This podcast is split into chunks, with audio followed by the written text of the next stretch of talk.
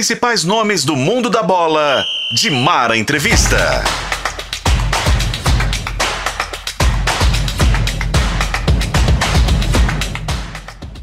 De Mara Entrevista dessa semana recebe alguém muito especial, sim, muito especial para o torcedor cruzeirense, para o torcedor brasileiro, né?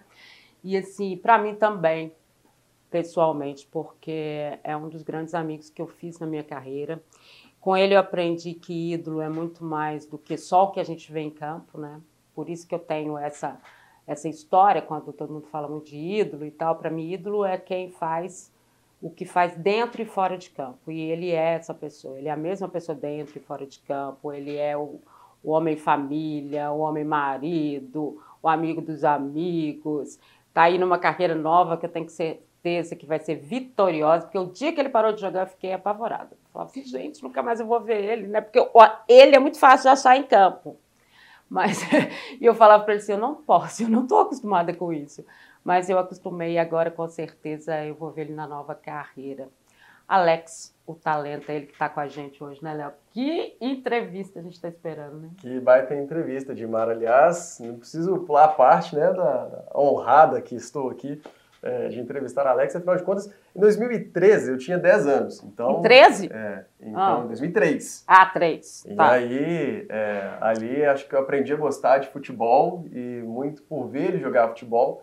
Então tenho uma responsabilidade por trabalhar hoje no jornalismo esportivo com certeza, por gostar desse esporte e muita coisa para a gente conversar. O Alex ele vai muito além do futebol, muito além dos times que ele passou e acho que vai ser uma troca de conhecimento muito grande aqui hoje. Bom, é isso, Alex.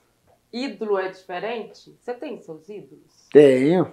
Primeiro, primeiro um prazer estar aqui com vocês. É voltar a Belo Horizonte é sempre muito legal. Tenho, tenho os meus ídolos sim, tenho ídolos na música, tenho ídolos no futebol, tenho ídolos na, na vida pessoal no qual eu tenho admiração. Acho que todos nós temos, né? De alguma forma a gente olha para alguém e sente alguma admiração por algo que essa pessoa vem fazer. É.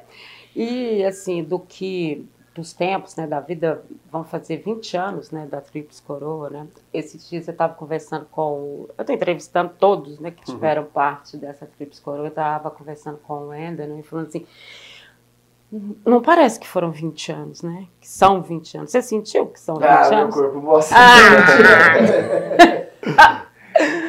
Não, assim, o negócio é muito, o negócio é muito forte. é, e hoje, com essa relação de tecnologia, você consegue buscar de maneira mais fácil é, ver imagens e alguns acontecimentos daquela época.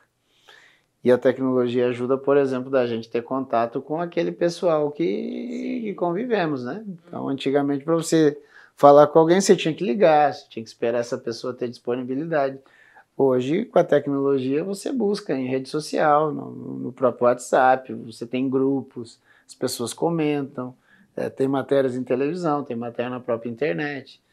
Então, é óbvio, passaram 20 anos, cada um seguiu, seguiu seu caminho, seguiu sua vida, mas ao mesmo tempo parece que foi semana passada, porque as lembranças realmente são muito vivas.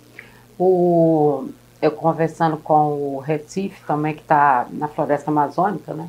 Nesse momento, que é o único que continua jogando, né? Não, o Felipe joga ainda. Ah, é o Felipe joga, esqueci do Felipe Melo. Desculpa, Felipe. Aí, e o Recife falando disso, né? E eu falei, isso vai parar esse ano? Ele falou, ó, o plano é parar esse ano, mas se eu tiver outra proposta, eu sigo no. Eu sigo ainda mais, mais um ano. É difícil saber que deu? Depende de cada um, né? Eu já tive essa conversa com o Recife. É, Isso varia muito de pessoa para pessoa, de jogador para jogador, da sua condição física, de como ele se sente, é da sua condição familiar. A condição familiar conta muito. É, de como você vê a sua vida esportiva, de como você vê a sua vida no sentido geral. Para mim foi bem tranquilo, eu não tive essa dificuldade não. Eu anunciei que pararia de jogar em maio, para parar de jogar só em dezembro. Então eu usei de maio a dezembro de 14 como uma despedida dos locais que eu ia. Até dei uma, uma sorte que o meu último jogo como atleta profissional fora de casa foi aqui em Belo Horizonte, contra o, contra o Atlético, na penúltima rodada de- do Brasileiro de 14.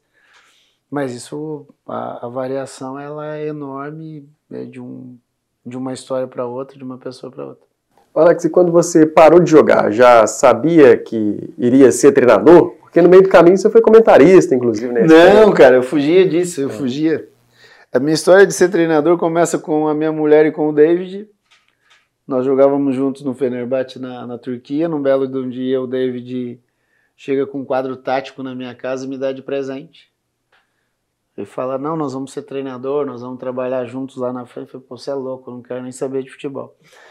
E a minha mulher dizia: Não, você vai ser treinador porque você já faz coisas de treinador. Porque eu joguei 20 anos e fui 17, 18 anos capitão do time. E eu era um cara muito curioso, é, que questionava várias coisas, que participava de várias coisas. Os treinadores me davam a liberdade para eu poder participar. Então eu era, eu era uma pessoa que. A Dilmar era assessora de imprensa na época, eu questionava muitas coisas do trabalho dela é de como a imprensa via do outro lado. Então eu sempre fui um cara interessado no que acontecia fora do jogo. E quando eu paro, eu converso com a família, de novo eu volto nessa coisa, o conceito familiar é importante. Eu paro em 2014 e a minha filha mais velha tinha 10 anos e o meu menino, que é o mais novo, tinha 4. Falei, então eu fico esse período em casa, me preparo, estudo e lá na frente eu vejo o que vai acontecer. Eu me matriculo dois anos depois para fazer a primeira licença da CBF, que pela, pela linha de corte eu já poderia começar é, na licença mais alta. Eu peço para vir para as licenças mais baixas para eu poder entender todo esse processo. E na hora de ir para o curso, eu falo: não vou, cancela, fecha minha matrícula, vai para a próxima e vai mais um ano. No meio disso aparece a televisão, o Arnaldo Ribeiro e o Palomino me convidam, eu falo que não quero, que não é a minha. E aí eles explicam a história do resenha, como é que ia funcionar o resenha. Então, eu falei, tá bom, eu vou. Fico cinco anos na, na CBF. No meio disso, eu fiz alguns jogos, fiz alguns programas, mas nunca me considerei um comentarista de futebol. Apesar de ter dado sorte, porque eles me escalaram em jogos importantes de competições nacionais e, e até da Champions League, que é um negócio que todo jornalista sonha e de isso repente. Não é sorte, né? Isso de repente, é. não, para mim é sorte, porque eu, não, eu nunca imaginei isso e de repente caiu no meu colo falar em, em jogos assim. Mas eu nunca imaginei você treinador. A partir do momento que eu tô na televisão estudando, aí eu começo a, a entender algumas coisas, a conversar com muitos treinadores. Porque quando eu paro, eu paro de conversar com os jogadores. Eu começo a conversar muito mais com os treinadores. Então, com os jogadores eu conversava de outras coisas, não falava mais de futebol. Para ir esquecendo um pouquinho da minha vida como atleta e começar a imaginar a minha vida como seria como um, um treinador de futebol. Eu imagino que você está até construindo ainda a sua ideia como treinador, né? A gente vê, é, faz ali uma espécie de um estágio com o Abel no Palmeiras, vem para o Cruzeiro também para conhecer um pouco do trabalho do Pepa. Mas como que é o Alex treinador? Você então, mas na verdade não é um estágio. Na verdade, o que, que, eu, o que, que eu imaginei? Eu fui treinador de São Paulo dois anos, eu estudei muito tempo, continuo estudando. É, quem me conhece é, como pessoa sabe que eu sou muito preocupado é, com detalhes pequenos, e para o futebol não é diferente, eu sou preocupado com detalhes pequenos. Eu trabalho dois anos no São Paulo, um trabalho que eu considero muito legal, muito bom mesmo. Tanto que tem vários meninos aí jogando na, na, equipe do Dorival hoje, jogando em bom nível. E eu sei que eu tenho participação efetiva na, é, nesse crescimento deles, nesse processo de evolução deles. E aí eu concluo com a minha comissão técnica que era a hora de sair do sub-20 e tentar dirigir equipes principais. Quando surge o Havaí, eu vou para o Havaí. É, olhando o Havaí, eu acho que o trabalho foi bom, o resultado foi ruim, o resultado foi péssimo para uma equipe como o Havaí mas como trabalho para mim foi satisfatório. Quando surge a oportunidade de eu ir ao Palmeiras e vir ao Cruzeiro, é para juntar dados olhando de fora do que eu fiz no São Paulo e vivi, daquilo que eu, te, que eu tive no Havaí e vivi, e coisas que hoje eu posso juntar vendo de fora do Palmeiras. O João, que é um outro auxiliar meu, teve esse mesmo período de observação no Red Bull Bragantino, ficou 10 dias no Bragantino e agora aqui no, no Cruzeiro, e depois nós vamos sentar e vamos juntar tudo isso. E algumas coisas já ficaram evidenciadas, já ficaram claras para nós. Até porque na frente vai surgir alguma coisa de clube, é, tendo esse diagnóstico para nós, até para para nossa escolha, para nossa conversa futura seria interessante. Então não é estágio, muito mais é uma troca, uma olho, é um olhar, uma observação que no Palmeiras foi muito legal, porque eles abriram tudo para nós, e no Cruzeiro e, no, Red Bull, no Red Bull também foi, e no Cruzeiro está sendo. Agora, você já tem na sua cabeça, tipo assim, é, muita gente questiona né, os novos treinadores que estão chegando, ou até os antigos que estão voltando, é o caso do Vanderlei, é o caso do Luiz Felipe Scolari, né, a idade, não sei o quê. É, você tem, você, isso passa na sua cabeça? É, ah, não, eu sou um técnico novo, estou chegando agora, o questionamento em cima de mim vai ser maior. Ah, é injusto o que eles fazem com o Vanderlei, com o Luiz Felipe Scolari, pela história que eles têm. Como é que você vê esse futebol hoje? Eu vejo de maneira simples. Quem fala na televisão, quem escreve num site, quem põe na rede social, tem uma opinião dele. E eu respeito essa opinião. Então, por exemplo, o Alex está começando, é óbvio que eu estou começando. Eu, tenho, eu sou inexperiente no futebol? Não, não sou inexperiente no futebol. Tenho vinte e tantos anos de futebol. Como treinador, eu tenho dois anos e pouco, tenho dois trabalhos. É muita coisa? Não, é pouca coisa. Então, quem fala que eu estou no começo de, de, carreira, isso é óbvio. Aí ele é inexperiente, é. Como é que eu vou ter experiência? Só trabalhando. Aqueles caras estão ultrapassados. É, o Felipe, o, o Vanderlei. Baseado em que alguém emite uma opinião dessa? É, eu, sinceramente, quando eu ouço isso, eu dou risada e deixo para lá. Porque, assim, é uma coisa que para mim é muito engraçada, e eu vejo isso muito em Curitiba, tem gente que fala assim, fulano é ultrapassado, mas aquele cara nunca saiu de Curitiba, aquele cara nunca viu um treino fora. E hoje muito mais difícil ainda, porque hoje ninguém vê treino. Então o que acontece é o seguinte, o futebol mudou muito, demais em todos os sentidos. A sociedade mudou muito em todos os sentidos. E antigamente existia esse tipo de, de verbalização, existia só que não, não tinha tanto, não espalhava tão rápido. Hoje espalha muito rápido devido às redes sociais é, acontecerem como, como acontece. Eu, sinceramente, não me atinge, não me afeto porque eu respeito a opinião das pessoas. Elas podem ser diferentes da minha, eu posso discordar, mas eu respeito a opinião que é dada. Agora você teve no Palmeiras, né? É, com o Abel, que é considerado hoje o grande treinador Sim. trabalhando no Brasil, né? É, e teve com o Pepa também, que também é. Eu vou te ser muito sincera, o Pepa me surpreendeu, assim, positivamente, Sim. de uma forma enorme. O trabalho dele é uma coisa assim impressionante, com, com tão pouco, né? Com um cobertor curto, como a gente gosta de falar, né? Ele trabalha muito bem, ele tem uma visão de jogo enorme, taticamente, dificilmente ele erra numa substituição. Né? Acabou acontecendo, né? No jogo foi no do Flamengo. Qual, não, qual jogo que a gente estava fazendo que ele errou? Um dos últimos aí, ele teve um erro de substituição. Mas para mim foi assim, eu até assustei que ele errou, porque não faz parte da, da do histórico dele. E você já conhece ele de outras vezes, né? Na verdade, eu tive contato com o Pepa por telefone há uns meses atrás, quando eu vi alguns vídeos que me chamaram a atenção. E tinha no vídeo tinham uns amigos e eu ligo para esses amigos e pergunto do Pepa. Eles falam coisas positivas a respeito, eu peço o contato e eu próprio entro em contato com ele. Conto a minha história, me apresento e tal. E a gente começa a falar sobre futebol. Na época ele estava em Portugal ainda, depois ele ah, acaba. estava em Portugal ainda. Depois ele acaba indo para o mundo árabe e a gente mantém contato, como eu mantenho com vários treinadores. Aquilo que eu falei aqui no momento, eu sou curioso e pergunto, cara, por que, que você está fazendo isso? Por que, que isso é interessante para o teu time? Então, por que, que você fez tal coisa? Alguns dão abertura, outros não dão abertura. Uma coisa legal dos europeus é que eles são muito abertos a, a compartilhar não é algo da nossa cultura. Não. Nossa cultura é um pouco mais fechada nesse sentido, porque muitos não vai roubar o meu trabalho, essa, essa coisa toda que é, para os europeus é um pouco diferente da gente.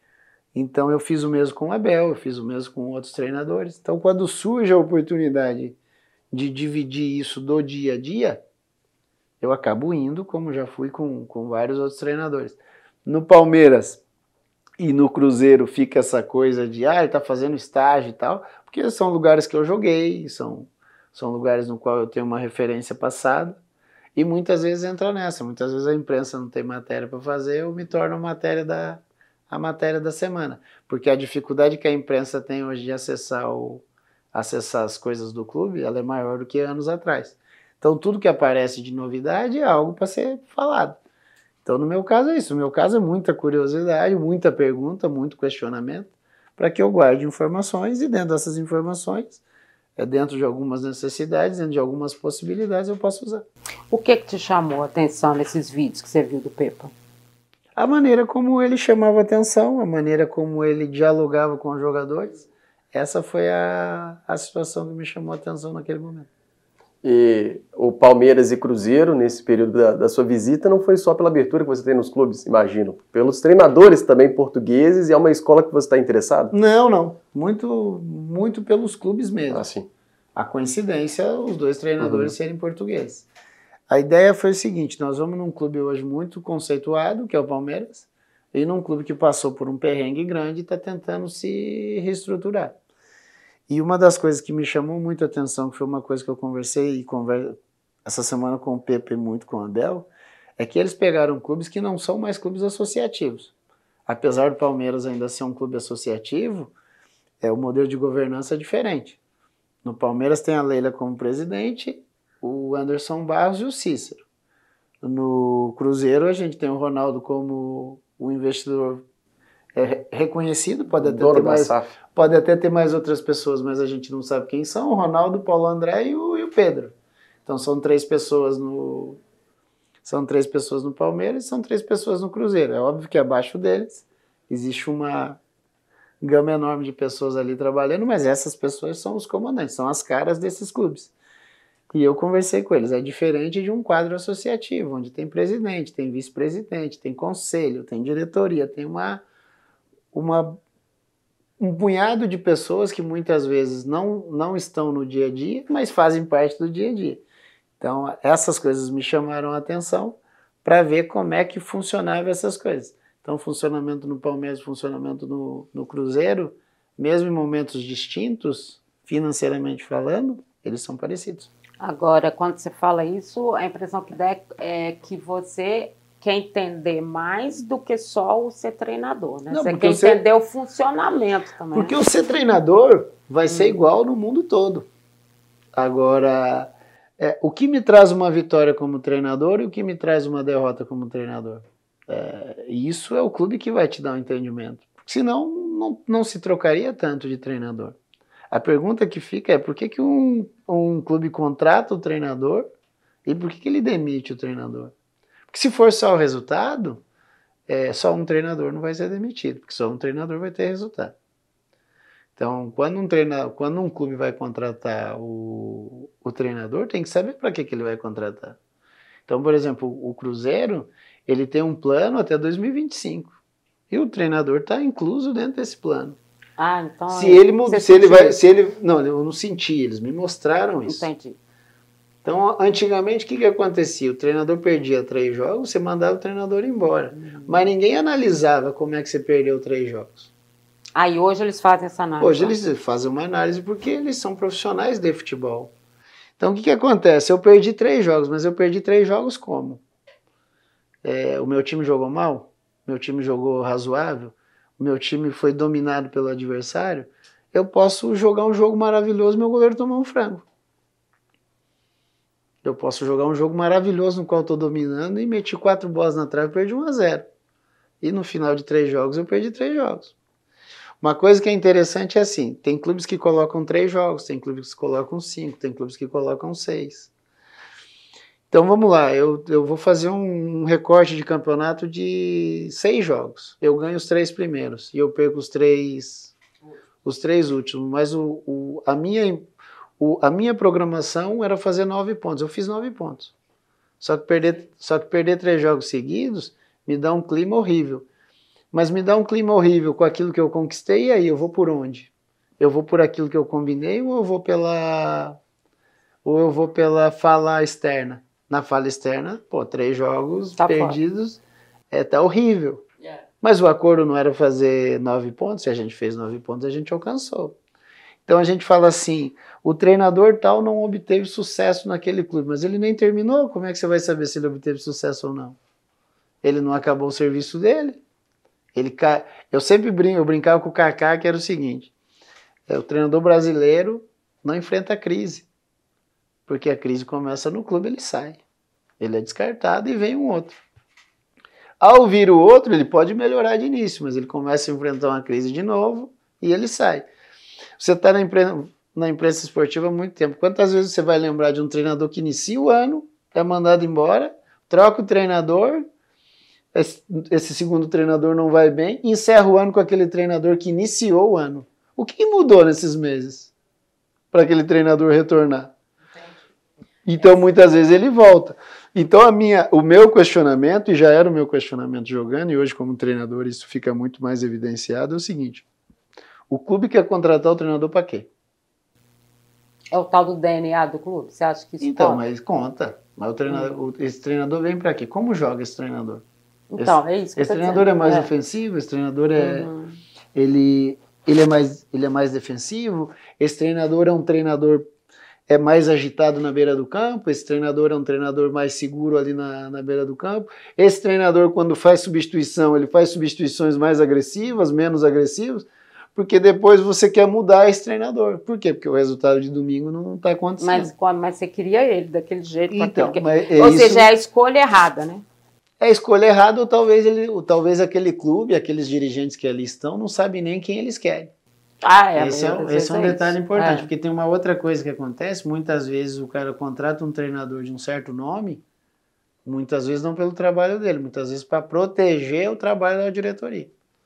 Porque quando você tem um treinador de, de nome, aquele treinador, pela referência dele, a casca dele protege um sistema. Não te faz ganhar jogo, não te faz ganhar campeonato, mas protege um sistema. Então, a- os, quem gere os clubes tem que saber o que eles querem.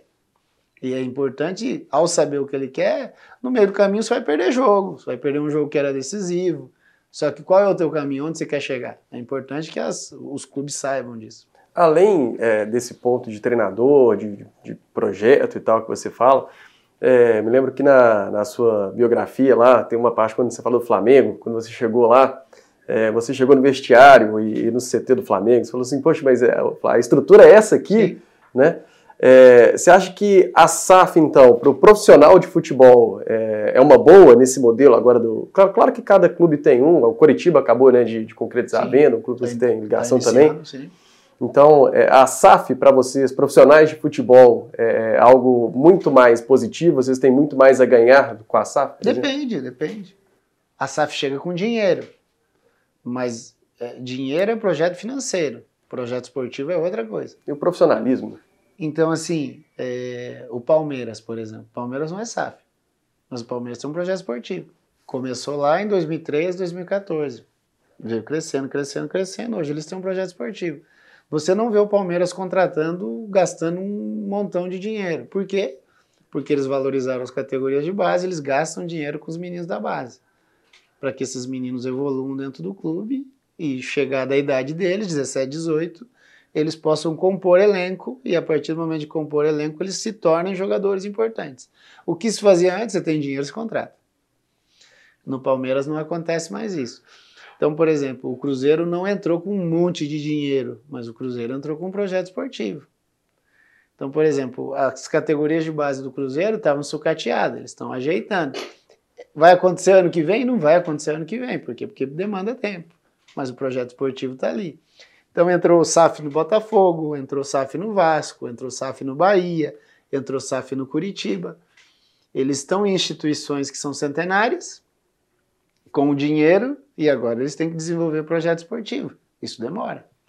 Hoje a gente elogia o Atlético Paranaense, por exemplo, mas o Atlético Paranaense começa com o projeto esportivo deles na década de 90, em E 1995. que ninguém entendia, né? Não, que ninguém entendia, não, que eles eram motivo de chacota, Sim. porque o Mário Celso falava, eu vou fazer. Eu vou fazer, E ele acabou. fez. É. Só que uma coisa que é legal, e hoje ninguém lembra, eles também tiveram momentos ruins nesse Também, período de 20 sim. e tantos anos. Só que o período ruim era período que eles estavam se ajustando, se reajustaram e foram embora. Hoje eles são um dos, um dos times que mais competem é, de maneira igual com qualquer time na América do Sul. Por quê? Porque o projeto esportivo deles foi imaginado, desenvolvido e executado. O torcedor do Cruzeiro, Alex, ele questiona muito a questão da SAF, porque ele sempre foi acostumado a ter os dirigentes muito próximos, né? Que é a maioria dos, da associação, né? Porque É a diferença é, né? é, Claro. a associação tem essa diferença, né? É, e aí eles ficam, onde está Ronaldo? Cadê Ronaldo? Não sei o quê, do Ronaldo, blá, blá, blá. É, o que, que a gente pode dizer desse tipo de processo é, para o torcedor? Né? O Ronaldo é e foi um dos maiores jogadores do mundo. Sim. Né? Hoje ele se transformou num empresário, que também, Sim. com certeza, pelo que a gente conhece dele, também quer ser o top dos tops, né? Tem se envolvido na questão da liga, de uma nova formação para o Campeonato Brasileiro e para o futebol brasileiro no todo. Mas o que, que a gente pode dizer é, do Ronaldo, esse Ronaldo empresário, esse Ronaldo que está no clube? Tem que ver o Ronaldo falar obrigado. Muito obrigado, porque não ia ter clube para torcer. Essa é uma realidade. Se poderia ser um outro empresário, poderia ser um, o dinheiro poderia ter vindo de uma outra forma, mas veio com o Ronaldo. Então tem que agradecer o Ronaldo, porque o Cruzeiro, aquele Cruzeiro vencedor, aquele Cruzeiro gigante que a gente conheceu, e eu tive a, a oportunidade de, de, de, participar durante quatro anos de dentro, ele foi sucateado. É, no bom português, ele foi roubado por algumas pessoas. E essas pessoas, elas têm que ser, elas não podem ser esquecidas, elas têm que ser lembradas, porque foram levadas, é, levaram um clube gigante para o buraco. Então as pessoas, os torcedores hoje, eles têm que agradecer o Ronaldo e esse grupo que veio com o Ronaldo, para refazer a história e trazer de novo aquele clube gigante que nós conhecemos um dia. Porque se não aparecesse, o Cruzeiro acabaria. Isso é, na, na minha visão, não teria outro caminho. O que, que acontece hoje? É que todos acreditam que com a vinda do Ronaldo, com a vinda de dinheiro, o Cruzeiro tinha que fazer assim e ser campeão já na frente. E não funciona assim. É, existem dívidas para pagar, existem ajustes a serem feitos, mas num período aí, sei lá, vou chutar aí né, de uma maneira baixa, cinco anos, por exemplo, o Cruzeiro se organiza e volta a ser o Cruzeiro gigante brigando por competições. Ponto fora da curva, né, do ano passado, talvez aumentou a expectativa para esse ano, em que o próprio Pesolano, quando estava aqui, falava, ah, vai ter dificuldade, vai ser difícil e tal. É, e o início foi até melhor, porque muita gente esperava, né, conseguiu dar uma arrancada no brasileiro e agora está tendo a sua adaptação. Agora, o Alex, o que, que você encontrou nesse novo Cruzeiro? Você que já está em Belo Horizonte há alguns dias, foi lá na Arena Independência, acompanhou o jogo contra o São Paulo, estava é, lá do lado do camarote, lá perto da nossa cabine, muito assediado, como sempre, o Alex. É, já esteve no CT, acompanhou o treinamento. É, o que você acompanhou desse novo Cruzeiro, uma observação que você faz? Obviamente, né, muito diferente, já seria de 2003, mas a observação que você faz nesse início aí da sua visitação em BH. Eu tive no Cruzeiro é, duas vezes como treinador de São Paulo, uma vez eu vim enfrentar o América, outra vez eu enfrentar o Atlético. E a gente chegou antes foi treinar na Toca, uma vez na Toca 1 e outra vez na Toca 2. O que eu via naquele período, as duas tocas muito largadas, e era normal, porque a dificuldade financeira do clube fazia com que tivesse daquele jeito. Hoje não. Hoje, na Toca 1 eu não tive a, o prazer de ir, mas na Toca 2, no, durante a semana que eu tô lá, tudo funciona, tudo funciona muito bem, tudo está muito legal, está muito limpo, está muito bem cuidado, as pessoas estão satisfeitas trabalhando ali. Aquilo que eu falei, existe um projeto do clube para que o clube vá evoluindo dia a dia. O time está dentro daquilo que foi planejado por eles. É, o, o Ronaldo, o Paulo André, o Pedro, é, o próprio Pepa já falaram, é um ano em que se imagina ficar no meio da tabela, eles estão no meio da tabela. No meio disso vai perder um jogo aqui, um jogo ali, mas vai tentar se manter ali naquela posição que eles imaginam. Então, o Cruzeiro está dentro daquilo que o Ronaldo desenhou quando chegou. Subir da Série B para a Série A, esse ano se manter, ir ajustando os processos com as pessoas dentro do clube, é desenvolvimento em cima de tecnologia mas os departamentos estão funcionando, o clube dentro do campo, é o time dentro do campo está jogando dentro daquilo que eles imaginavam, dentro das dificuldades todas que tem. É um período de janela que provavelmente eles tragam alguns jogadores, mas dentro da realidade que o, que o clube atravessa. Então, o que eu, eu vou voltar para Curitiba feliz com o que eu vi, que é a ideia do projeto esportivo, que é o que eu acredito. Não adianta vir aqui um caminhão de dinheiro, despejar dinheiro de repente você monta um belíssimo de um time que dura um, dois anos e depois desanda. Então ali é um projeto de sustentação que esse projeto esportivo vai caminhar durante muitos anos. como treinador, Alex, é, o que, que você pensa? Por exemplo, você tem a sua passagem pelo Coritiba, que é ídolo, né? A passagem pelo Cruzeiro, um ídolo. A passagem pelo Palmeiras, um ídolo. Né? É, Para você, seria normal treinar essas equipes? Não vejo problema nenhum. Não vejo problema nenhum. Hoje, como treinador, o que eu vejo para eu trabalhar é que o cara acredite naquilo que eu acredito do futebol, porque senão não adianta. Pode ser em um desses três clubes ou pode ser num outro. Se eu for pra... Treinaria o Atlético? Treinaria o Atlético. Eu tenho um respeito absurdo pelo Atlético. Você não jogaria, né? Mas treinaria. Assim, então, mas aí é, um é interessante. Mas... Eu, eu, por exemplo, eu recebi um convite num momento legal da minha carreira. Eu ainda jogaria num bom nível, como eu joguei no Curitiba meus dois últimos anos. Dei azar, o Atlético foi campeão da, Atlético foi campeão da Libertadores. Em 2013. Em 2013. E eu tive um papo que para mim foi o melhor papo que eu tive de futebol na minha vida, que foi com o Calil. Na época o Calil era presidente do Atlético. O Calil me explica o Atlético Mineiro de fora a fora, é de quando o pai dele ainda era presidente e ele era só um, um rapaz ali que acompanhava. Ele contou muito de jogadores que jogaram no, no Cruzeiro e no Atlético. E ao contrário também, de, jogou no Atlético e depois jogou no Cruzeiro. E eu agradeço ele, agradeço pelo papo, foi espetacular e falo para ele que eu ia respeitar a minha história como, como atleta. Hoje não, hoje é um fato novo. Eu tenho que ser, eu sou um treinador de futebol e um treinador de futebol estou no mercado. Tanto que o meu início de carreira acontece no São Paulo, no qual não tinha relação nenhuma com o São Paulo. E por que que acontece? Porque o Murici nos papos comigo achou que eu poderia ajudar o São Paulo quando eu trabalhei com o Murici na televisão. Então a gente estava sempre junto. Murici volta para São Paulo, quando eu me torno treinador, ele me liga, eu acabo trabalhando no São Paulo. A pergunta é se o Atlético me contrataria como treinador. E a pergunta serve para o Cruzeiro, serve para o Palmeiras, serve para o Curitiba, serve para qualquer time. E é o que eu falei, o importante é que quem for me contratar vai conversar comigo antes, eu vou explicar para ele o que eu penso de futebol, como eu penso no dia a dia.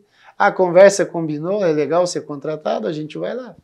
E é assim que funciona comigo e com qualquer cara que quer ser treinador. Se o Cruzeiro achar que eu posso ser treinador do Cruzeiro, para mim vai ser um prazer enorme. Eu, todo treinador, eu e qualquer um, ele quer estar nos melhores lugares para poder desenvolver o trabalho. E o Cruzeiro é um desses lugares. Agora, quando o Cruzeiro estava na Série B ainda, sai o Luiz Felipe Scolari, eles te procuraram. Eu né? fui entrevistado pelo Cruzeiro. Ah, que coisa maravilhosa. Como é que é uma entrevista? Eu fui, entre... eu fui entrevistado. Eu fui entrevistado já por alguns clubes. É mesmo? Agora estão é. usando essa... Eles usam e eu acho importante hum. que se use. Tá. É, porque é o momento que você tem para conversar com o dirigente uhum. para ouvir o possível treinador. Porque é aquilo que a gente acabou de falar aqui em vários momentos, o, eu contrato porque, pô, ele tem usa óculos. Eu contrato porque ano passado ele foi campeão em algum lugar. Eu não sei nada, não sei como ele gosta de marcar, não sei o que ele gosta de, não sei como ele é com os atletas. Então eu fui entrevistado por alguns clubes nesses meus dois anos e pouco de, de treinador. O Cruzeiro foi um deles. Na época o, era o, o presidente era o Sérgio e o e o diretor de futebol, não sei se é esse a nomenclatura, era o David. Eles, eles me entrevistaram. O Sérgio ainda é o atual presidente. É, nessa, na nessa Constituição né? nova da, da, é. da SAF, né? Então, eu fui entrevistado e naquele, naquele momento eles preferiram contratar o Felipe Conceição, que eu não lembro o treinador anterior se era o Filipão ou não. Acho que era o Filipão. Mas era, eu lembro como era a época de pandemia, eu lembro que eu fui entrevistado em São Paulo, depois a cidade estava vazia, era no escritório que, o, que eles me, me deram o endereço e muita dificuldade, máscara e tal. O ano não vou lembrar exato, acho que era 2021 talvez. Mas era o, o Sérgio era o presidente, o David era o, o cara do futebol. Né? E naquele momento o Felipe acabou contratando. Olha, Alex, Responde então uma coisa que acho que todo mundo quer saber, e principalmente porque nessa história da mudança do futebol, em tudo que aconteceu, seja SAF, ou seja associação e tudo mais, é, eu acho que o nível de exigência do torcedor também aumentou muito. Né?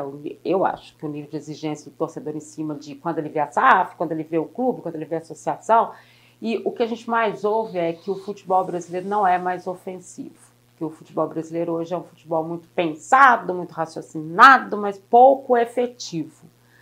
É, o que, que você pensa disso como treinador? Você é um que... treinador ofensivo ou você é um treinador. Não, eu sou, eu sou um treinador ofensivo. Eu quero atacar. Tá. Essa, é, essa é a realidade. O meu São Paulo foi assim, o meu Havaí foi assim. Agora, como você vai fazer isso? Pô, aí depende de uma série de fatores. E eu não vejo futebol brasileiro defensivo. Eu vejo que o futebol você pode ganhar de várias formas. Botafogo é um exemplo. Sim. O Botafogo escolheu uma forma de jogar dentro daquilo que o Luiz Castro tem com seus jogadores e joga.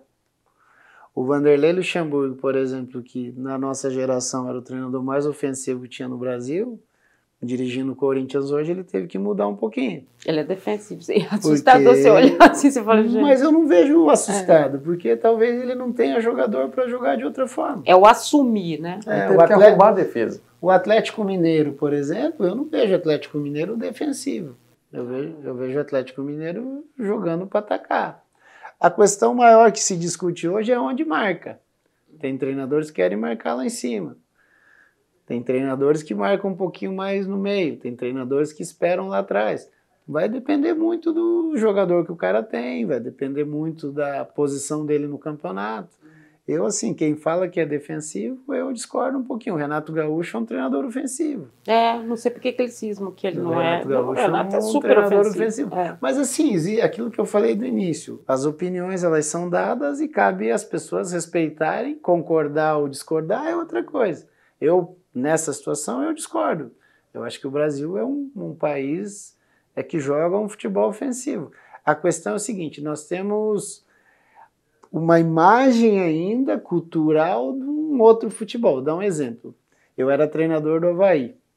O Havaí, o torcedor do Havaí, queria e tinha a imagem de laterais no corredor apoiando.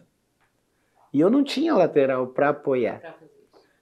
Então, quando eu converso com os meus jogadores, para eu montar uma saída com três jogadores, com um lateral ficando, era mais confortável para aqueles jogadores, para aquele time. Nós sofremos isso, eu estou falando do Havaí, que é um nível mais baixo, mas nós sofremos isso com a seleção brasileira do Tite, no qual o Tite escolhe o Danilo como um construtor mais do que um lateral de corredor. Só que aí, quem é o torcedor? É o torcedor que viu o Nelinho jogar? É o torcedor que viu o Sorin jogar, o Nonato jogar. Era o Vitor na lateral do Cruzeiro. A história do futebol brasileiro é corredor. É. Tem Mas que passar. Michael no Cruzeiro, Maurinho Sim. no Cruzeiro, Sim. Leandro no Cruzeiro, Sorin no Cruzeiro. Né? Mas eram corredores. É, nós temos laterais hoje para fazer isso, o Atlético Mineiro tem, o Mariano até consegue. Mas, ele, mas ele não faz mais aquilo como era. Ah, sim. Mas a herança do torcedor, a herança de quem comenta, talvez seja esse futebol ainda. E uma coisa que eu aprendi como, como comentarista esportivo é o seguinte: quando eu vou emitir a minha opinião, é a minha opinião ou é a opinião em cima do que o treinador gosta? O Tite na, na seleção brasileira na Copa do Mundo, ele gostava do lateral construindo por dentro. Se eu, Alex, gostasse do treinador, do jogador por fora, eu ia criticar a atitude do Tite. Só que o Tite gostava do cara por dentro, que era o Danilo. É, ele ia mudar porque eu estou dando a minha opinião? É óbvio que não, ele vai construir em cima daquilo que ele quer. Então, quando a gente fala assim, ah, o futebol brasileiro é defensivo, não vejo. Eu vejo de várias outras formas. Você escolhe a maneira como você quer jogar. A outra coisa é a seguinte, que mudou muito, e até uma pesquisa que eu faço, eu pergunto para as pessoas, quando é que o time passou a ser do treinador? É uma resposta que eu ainda não tenho. Porque, por exemplo, quando eu falo assim, é, é o, era o, é o Cruzeiro do Marcelo Ramos. Sim. Era o Atlético Mineiro do Éder Aleixo. Como foi o Cruzeiro É o Atlético do, do Reinaldo, era é. o Cruzeiro do Tostão. É, quando é que passou a ser do treinador? E hoje e, e, hoje o jogador também se sente confortável nisso, porque é muitos dos jogadores querem ser guiados Sim, não tem a por um treinador e ele não assume mais nada, porque por uhum. exemplo, eu vejo várias entrevistas dos, dos, jogadores falando assim: a gente tem que caprichar mais no último terço. Beleza, temos que caprichar lá no momento final. Aí vem um jornalista qualquer e fala assim: pô, o treinador não treina o terço final, treina, é óbvio que ele treina. Todo treinador treina. Só que na hora do jogo, quem vai decidir se o cara vai driblar, se o cara vai entregar a bola, se o cara vai chutar de fora, é o próprio jogador. Só que chegou no momento que eu não sei quando, eu ainda estou estudando, estou buscando a pesquisa, de porque eu cresci vendo o Corinthians do Sócrates, o Flamengo do Zico. É, depois não era mais o Zico, era o Bebeto. Depois não era o Bebeto, era o Renato. Era, e assim por diante, o Vasco do Romário. E hoje em dia, quando eu abro, um, abro a internet para ver, o cara assim, hoje tem um enfrentamento do Pepa contra o Renato Gaúcho. Fala, pô, é, o, o Renato Gaúcho vai ganhar do Pepa, porque eu não vi o Pepa jogar, o Renato eu vi. Então, mas isso para mim é. Quando eu, olho, quando eu olho essa situação, eu penso no jogador que vai pro jogo, o jogador vai jogar. E tem outras coisas que são muito engraçadas, assim, ó, o, o treinador tal, o treinador A deu um nó tático no, ah, no treinador o nó B. Tático, é verdade. Mas o nó tático às vezes foi um drible, às vezes foi um zagueiro que o combinado era sair, ele não saiu. Falha individual. Uma falha individual.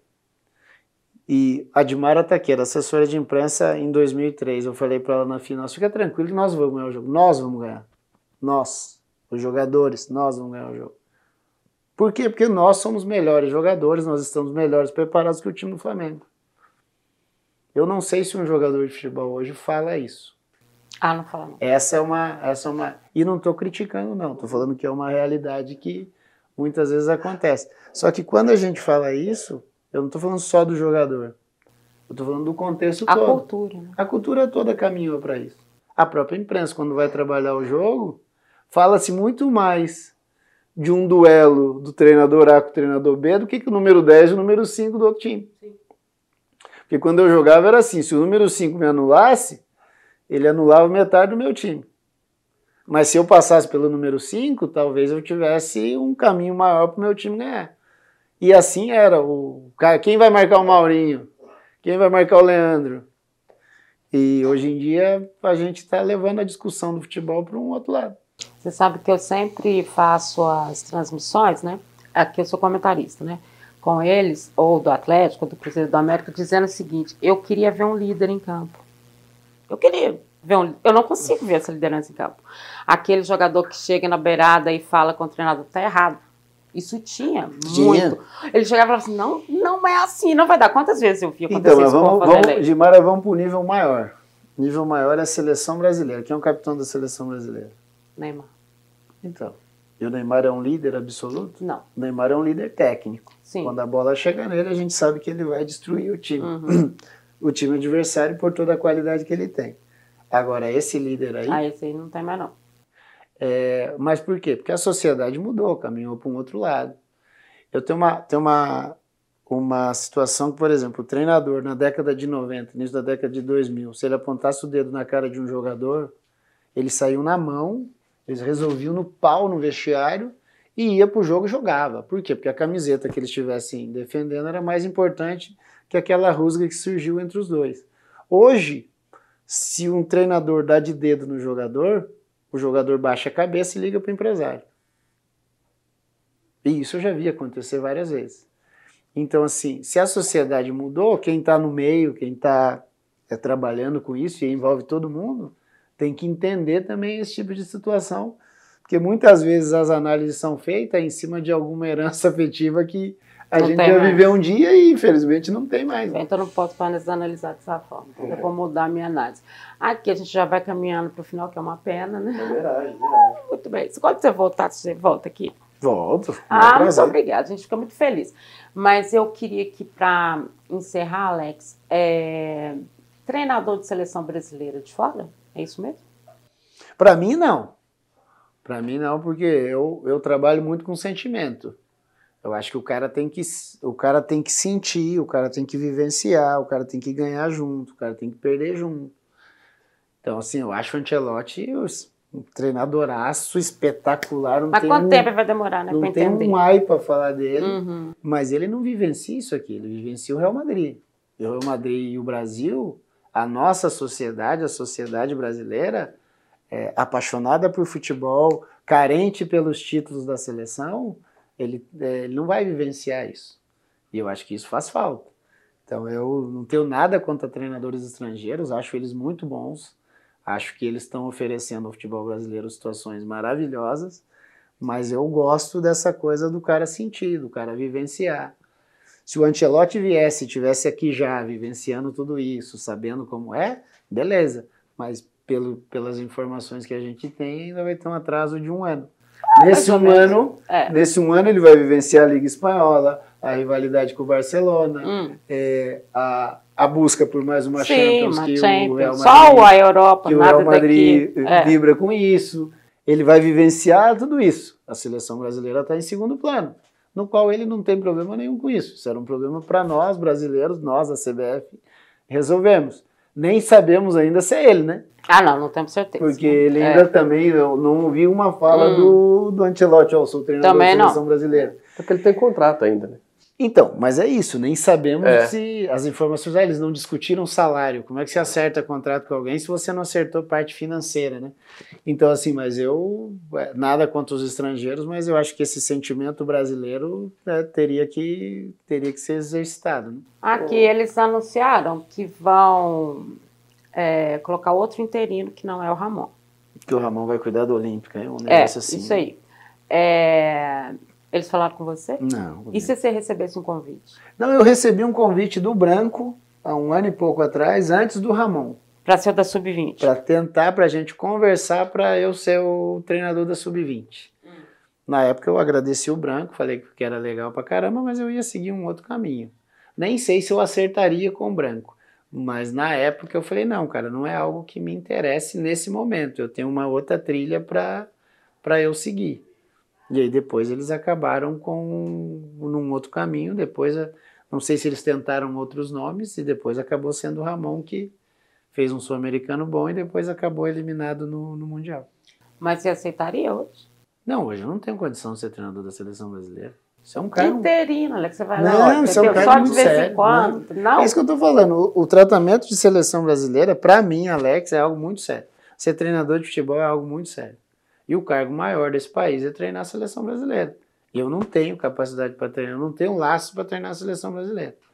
Seleção brasileira é um cargo, tem que ser um cara que tenha laço para treinar. Ah, interinamente, mesmo interinamente. Tem que ser um cara com lastro para poder conversar com essa rapaziada que ele vai convocar nesses jogos todos que vão ter e para ele próprio sentar com, com o, com o Ancelotti, se vier a ser o treinador, e passar tudo que fez. Eu não tenho, eu preciso de todo um caminho para dirigir bons times, para se um dia eu imaginar dirigir a seleção brasileira, com certeza não é nesse momento, não tenho a mínima capacidade para isso. Então vou mudar. Outra pergunta. Eu ia, eu ia terminar, mas está faltando uma. É, Arthur está no comando da SAF do Curitiba, certo? Arthur é o É, Arthur, que foi goleiro do Cruzeiro, que Era jogou com a goleiro, né? gente, é, e que foi também campeão dos Triplos Coroa Sim. e tudo mais. O Curitiba é o seu time do. sou, sou Do coxa, coração. Sou, sou coxa de arquibancada. Exatamente. É, e se ele te faz a proposta? Eu vou sentar com ele, vou conversar com ele. quiser. Não, para mim não. Edmar, me permita tomando os acréscimos. É, ninguém quer terminar a entrevista, viu? Minuto, É. Nos acréscimos. minuto 90? E é, a gente está completando aí os 20 anos da Tríplice Coroa. Sim. Acho que, é, não sei se tem alguma coisa que ainda não foi dita da Tríplice Coroa, né? De bastidores. Ah, que tudo não foi maravilhoso. A gente nunca falou isso, né? Muitas histórias. O quê? Que tudo não foi assim um. Ah, foi maravilhoso porque ganhou, né? Sim, mas que to- todo mundo acha que foi assim, tudo Não, certinho, não, tudo não. maravilhoso. Acho que isso a gente não falou. Não, tiveram momentos bem difíceis. Bem difíceis mesmo. Aí, a minha pergunta é: você falou sobre o salário, e outro dia a Admara conversou com o Gomes, né, o, é, o goleiro, e ele falou que é, recebia cerca de 1.500 reais. Quando ele foi campeão da Copa quando do ele foi Brasil. campeão.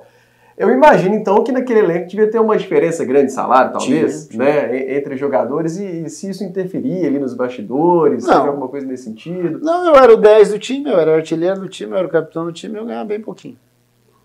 Por quê? Porque todo mundo apostou no Luxemburgo. Mesmo vindo do Palmeiras, Mesmo, já tem, mesmo. é, Você ganhava bem pouquinho. Bem pouquinho. Quanto você ganhava? Eu ganhava 30 mil reais. Ah, não. Sim, o nosso, Jura? o nosso contrato, o Não, contrato estava não guardado. precisa, não. E tinha Você o ganhava salário 30 ganhava- mil reais? Porque a gente, a gente tem que voltar no tempo. Quando eu volto pro Cruzeiro, eu volto com o contrato rescindido do Parma, mandado embora do Cruzeiro meses antes, sem ninguém querendo me contratar. E o Zezé sabe da minha relação com o Vanderlei. Então o Zezé faz uma, uma oferta para mim de três meses, que era o final do brasileiro de 2002. Então eu acerto 30 mil reais para jogar os três meses do Campeonato Brasileiro. Eu jogo de uma maneira razoável, ajudo o Cruzeiro, a gente fica em nono, quase classifica e tal. E o Vanderlei começa o ano de 2003, eu não tenho contrato. Eu vou negociar com o Perrella, na época com o Zezé, ele me oferece o mesmo contrato, igual, a mesma coisa, até final de dezembro de 2003. E eu acho o contrato muito baixo, porque mesmo eu mal, mesmo eu em baixa, eu já era um jogador que tinha jogado no Palmeiras, tinha jogado bem aqueles últimos três meses, eu era jogador da seleção brasileira, então, assim, eu era um jogador e eu reconhecendo o salário de outros jogadores que tinha que ganhar muito mais.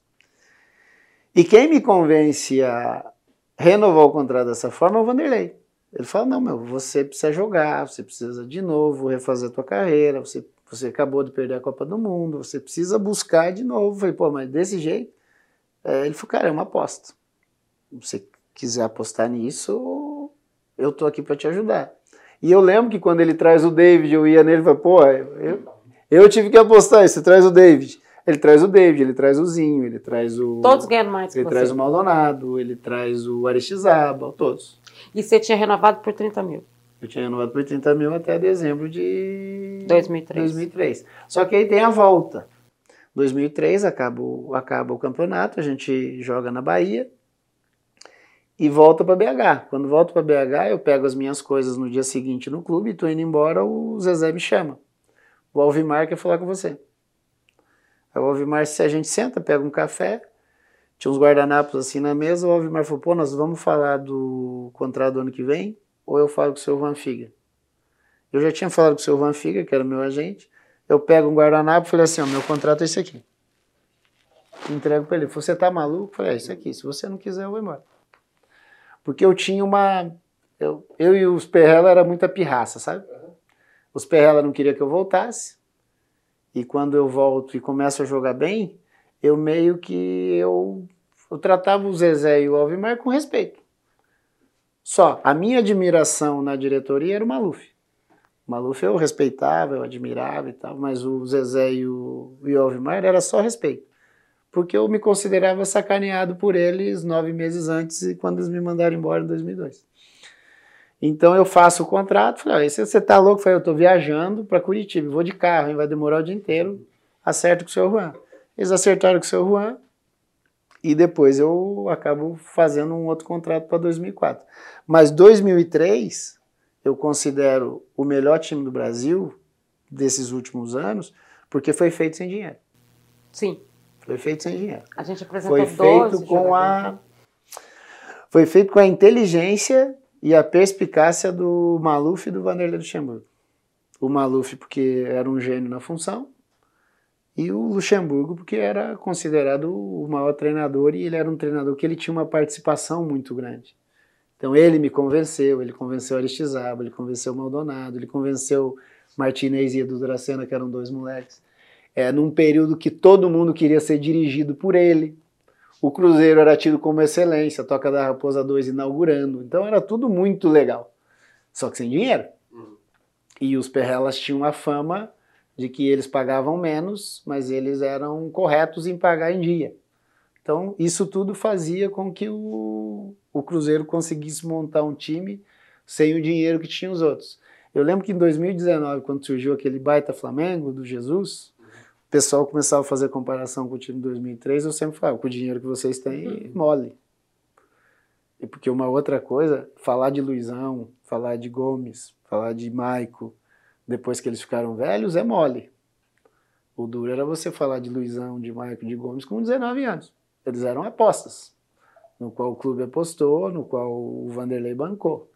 Então, para mim, enquanto atleta, já falei isso pro Vanderlei, Vanderlei foi, sei lá quantas vezes campeão, cinco, é, o melhor trabalho do Vanderlei, num quesito geral de montagem, de trabalho, é esse time 2003. 2003 foi um marco para todo mundo envolvido no trabalho. Para o Cruzeiro, né? Acho que o Cruzeiro tomou outra proporção depois daquilo, embora já tivesse da Libertadores e tal, mas o brasileiro ainda nós não tínhamos, tinha. Nós tínhamos um massagista chamado Bolinha. Aí o Bolinha falava assim: quem viu viu. Quem não viu tem que escutar a história, porque é um negócio tão louco que quando a gente retorna em janeiro de 2004, a gente meio que perde a, a aura energética do time. A aura energética do time era o Aristizábal. Então, quando o Ari sai, e olha quem vem, vem Guilherme e Rivaldo, jogadoraços. Guilherme super artilheiro, Rivaldo dispensa comentários, mas ali a gente perde a energia, porque era o cara que é, era sério quando tinha que ser sério, era o cara que levava nas brincadeiras, era uma liderança super positiva. Isso que a Dimara falou, de falar, cara, não concordo. Ele fez isso com o Vanderlei um milhão de vezes. Ele, super, ele era um cara muito, que né? batia muito de frente com a diretoria para defender os jogadores. Ele teve para sair do Cruzeiro no meio do campeonato. Então, Sentaram lá na sala e resolver, sei lá como. Quando, quando a gente perde o Aristizábal, a gente brincava entre nós. A magia de 2003 foi embora com o Réveillon. E a última, o último fechozinho de energia é o Aristizábal. Tanto que esse time, ele no final do Campeonato Mineiro de 2004, ele dissolve. O Cruzeiro tem que começar a fazer uma nova situação, porque aí todo mundo, cada um foi seguir sua vida, mas aquela energia gasta entre dezembro de 2002 e dezembro de 2003, ela ficou histórica, mas ela durou, durou pouquinho por milhões de razões mas ela acaba, na, a meu ver, na minha opinião, já falei isso várias vezes, com a saída do Ari, é ali o último fecho de energia que acaba se dissipando. Lindo, né? Demais. É, e foi um time lindo mesmo. Acho que é por tudo isso que a gente ainda hoje lembra tanto. E a imprensa ainda coloca, tipo, vai colocar o time de 2003 disputando com o time de 2019? Ou, ou faz essa mesma é, retórica com outras equipes de hoje é porque esse time realmente marcou. Num Sim. campeonato onde ainda. São 20 anos já, né? É, ué, São né? Anos. E, e num campeonato onde você tinha, aquele campeonato brasileiro, você ainda tinha os melhores jogadores aqui no Brasil. Tinha, Depois disso é que eles foram embora. Ah. São Paulo era do São Paulo de Kaká sim, e sim. tudo, Companhia Limitada. Então eu acho que é por isso que marcou tanto. E o Cruzeiro marcou tanto na vida de tanta gente, né? Hoje a gente fala com todos eles e ainda é a mesma coisa, né? Existe essa coisa da lembrança, né? É, que é mais forte do que qualquer. O Gomes, por exemplo, disputou, é o jogador brasileiro que mais disputou jogos na Premier League. Você pergunta para ele qual é o melhor jogo seu, ele falou que é o jogo do Flamengo, aquele que você faz o gol de letra. Ele acha que é o melhor jogo dele. Ele fez milhares de Champions, né? Jogos Sim. e jogos de Champions. Mas você pergunta para cada um, eles trazem sempre um Mas jogo do Cruzeiro. Isso, né? isso é o que eu falei do treinador da seleção brasileira. É sentimento. É, ele não vai entender. É sentimento, porque eu, por exemplo, é o meu melhor ano. Porque tudo que eu fiz funcionou. Fora isso, ainda tem a, uma história pessoal, familiar que acontece nesse ano também. Tem a minha relação com o Vanderlei. Então, cada um, o Gomes, eu, qualquer outro vai lembrar de histórias que foram sentimentos, sensações que nós vivemos. Né? É, e que ninguém mais vai viver, porque era nosso, né? Sim. E acabou. Não, não, volta. Mas, assim, ficou na história, né? Ficou nos livros. É, você falou que muita gente não... É, que você chegou no Cruzeiro e, as, e muitos dos jogadores não te reconheceram a princípio, né? Eu falei, como assim não te reconheceram? eu falei, mas como que não reconhece? E aí você falou né, que tem uma geração nova que realmente não sabe, né? Que talvez não tenha. Não, eu, o, que eu, o que eu digo é o seguinte: qual o tamanho do teu nível de interesse? Esse é o, esse é o detalhe. Eu chegar num local dentro do cruzeiro e a pessoa não me conhecer de cara, ok, não tem problema. Mas se eu voltar no dia seguinte e ele não souber da minha história, aí passa a ser um problema. Que, é o, que era aquilo que eu estava te falando. Muitas vezes, quando eu jogava no Cruzeiro, chegava alguém lá, ó, esse aqui é o fulano. Eu não sabia quem era fulano. Fulano era muito mais velho do que eu. Mas eu ia buscar saber quem era o fulano, o que, que fulano fez, o que, que deixou de fazer, por que, que ele está aqui, por que, que ele tem acesso. Então eu acho que muitas vezes o nível, o nível de interesse para jogador de futebol, para profissional de futebol, às vezes determina até o teu sucesso no clube. Entendeu? Então, assim, esse nível de, de situação é, depende muito do indivíduo. Tem gente que tem muito interesse e tem gente que tem um pouco menos. E olha, isso está valendo para jornalista, tá? O jornalista também está precisando ler uma historinha, saber quem é, né? Importantíssimo. Importantíssimo. Como é que você vai ser jornalista se você não lembra nem ah. o que, que aconteceu? Você não lembra a Copa 70, você não... Ok que você não lembra, mas você tem que pegar o livro, ó, né? Importante. Entender. A internet está aí disponível hoje, tudo que você não é. viu é lá que você tem que procurar, Né? Eu acho que isso foi um trabalho que a gente fez também, né? todos nós fazemos. A gente estuda para fazer um jogo, estuda para fazer. Ah. E, e às vezes as pessoas não pensam tanto nisso. Mas adorei te ter aqui, que bom. Obrigado. Tomara que você venha logo. Agradeço. Quem sabe como treinador, Agradeço né? vocês. É verdade. Quem sabe como treinador, né? Você gostou? Claro, demais. né? Como a gente falou no começo, uma troca de conhecimento muito grande e que precisa de mais outro de Maras entrevistas, né, é, que precisam vir aí para a gente conhecer um pouco mais do Alex, trocar mais ideia. E já deixou até o encontro marcado já. Ele já deixou. Uhum. E com certeza a gente vai ter muitos outros. Eu queria muito agradecer a audiência de vocês. A gente está muito feliz, né? Com a história do Dimar Entrevista. E queria agradecer muito ao Alex, porque muitas das coisas que eu aprendi, né? E para entrevistar, e para ter noção e tal, a vida é um aprendizado muita coisa eu aprendi com ele, né? A forma de jogar, que ele ficava me falando, ah, é, fulano entrou, o zagueiro entrou errado, fulano não sei o quê. Eu falei, que entrou errado? Ele entrou por onde? E essa, esse tipo de coisa eu aprendi muito com eles, né? Nesse cotidiano que a gente viveu do futebol mesmo, dos bastidores do Cruzeiro. Então, beijo grande, até a próxima.